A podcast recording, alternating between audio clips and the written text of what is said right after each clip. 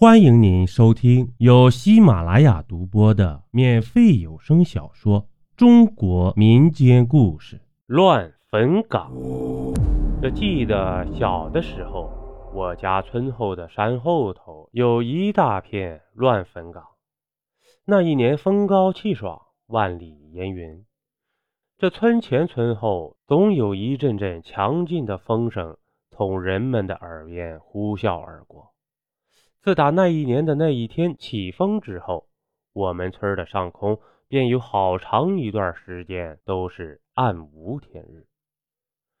尤其令人感到恐惧不安的是，村里面每隔几天总要突然有个人暴毙于乱葬岗。而那年的那个时候，我才刚满十三周岁，秉着一副自小就喜欢追求好奇新鲜事物的天性。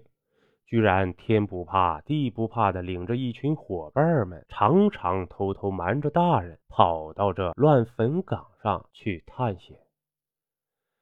且说那个乱坟岗就像一个死者安详的禁地一样，谁闯入打扰他们的安息，就得永远的陪着他们了。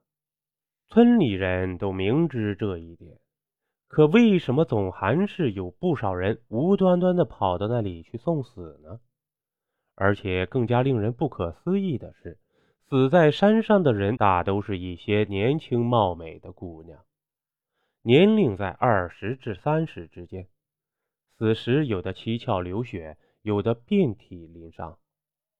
他们在半夜三更，经常趁着家人不注意的时候，自己无缘无故的跑到那里去。因此死得非常的蹊跷可怖。为了寻找那些姑娘们的死因，我带了五个最相好的伙伴，趁着一个漆黑的夜里，大人们熟睡了之后，悄悄地带好一些工具，来到了村口的一棵树下伏着。虽说是漆黑的夜里，但这时候山上总会有一阵灵光照射到村里。并且发出一种极其恐怖的阴阳怪气的声调，令人毛骨悚然，仿佛是在召唤什么吧。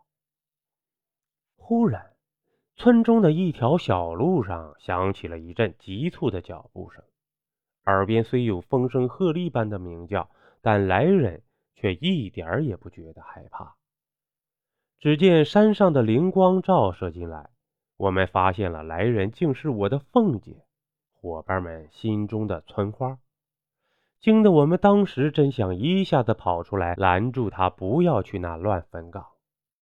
可是为了不打草惊蛇，我与伙伴们只好暂时先按捺住。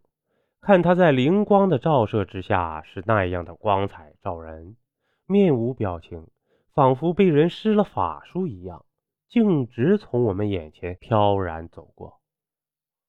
这时。我们赶紧随着他后面轻手轻脚的跟上去，在我身后的可心轻声说道：“灵山，凤姐这是要去哪儿啊？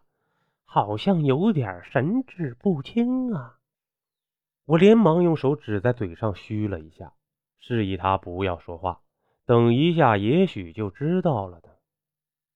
顿时，山上的灵光忽然灭了，凤姐也不见了。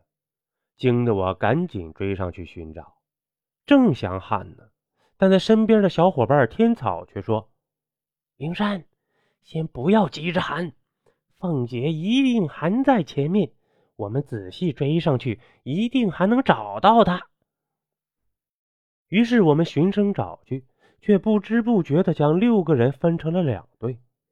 站在身旁的小维急着跟我说道：“灵山，小林不见了。”阿猫和可心也不知去哪儿了，尤其可心是个女孩子呀，我们这样就和他们分散了，这该怎么办呢？我镇定自若的说道：“放心，丢不了。阿猫和小林子会照顾可心的。我们现在关键任务就是要找到凤姐。”说时，天草在一旁摸索着，突见一只鞋，叫道：“哎哎，快看！”我捡到一只鞋了，这这是凤姐的鞋呀。我连忙接过来，打着手电筒一看，果真是凤姐的鞋。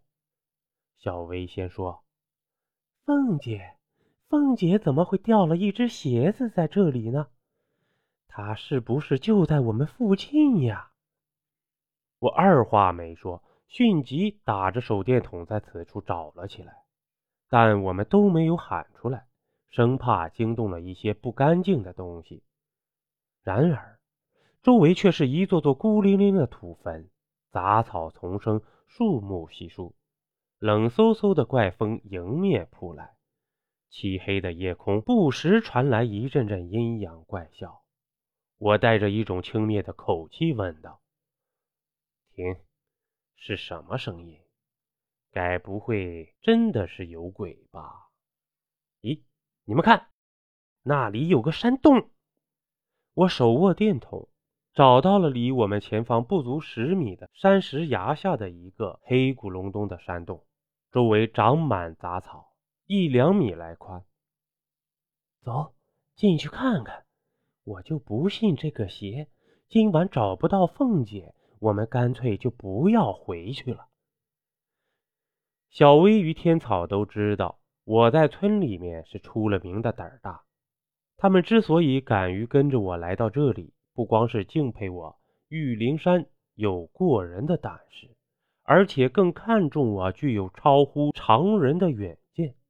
因此，童小维和贺天草他们把生死置之度外，死心塌地的跟着我来到了这里。